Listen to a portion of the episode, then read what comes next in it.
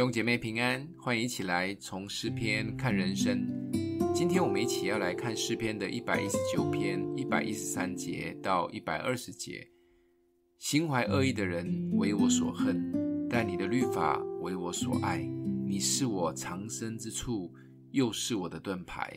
我甚仰望你的话语。作恶的人啊，你们离开我吧，我好遵守我神的命令。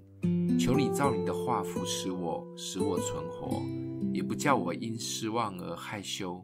求你扶持我，我便得救。时常看重你的律例，凡偏离你律例的人，也都轻弃他们，因为他们的诡诈必归虚空。凡地上的恶人，你除掉他，好像除掉渣渣。因此我爱你的法度，我因惧怕你，肉就发抖。我也怕你的判语。今天的八节的经文可以看见有一些对照的关系。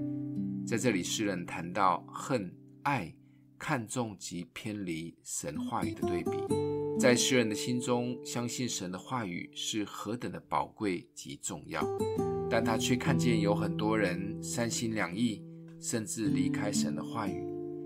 不管身边的人有没有看重或遵行神的话语，他就是爱也敬畏神的一切话语。这里提到的心怀恶意的人，并不是指那一些不爱神话语的人，而是在神的话语以外，还有爱很多有的没有的。因为常常三心二意，无法专心，所以神无法成为他的藏身之处。马太福音六章二十四节里面说，一个人不能侍奉两个主，不是恶这个爱那一个，就是重这个轻那一个。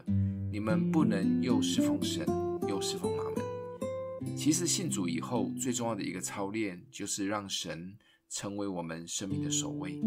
当然，这不是一件容易的事情，特别活在现代的社会，有太多吸引我们眼球的东西，有时真的很难委身或专注在神及他的话语中。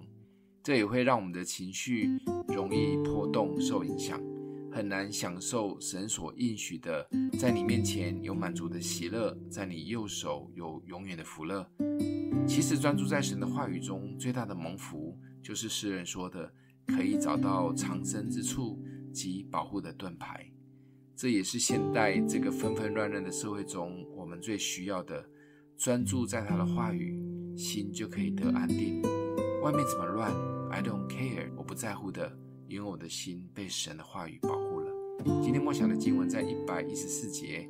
你是我藏身之处，又是我的盾牌，我甚仰望你的话语。我们一起来祷告：爱我们的父，你的话语是我们的藏身处，也是保护我们的盾牌。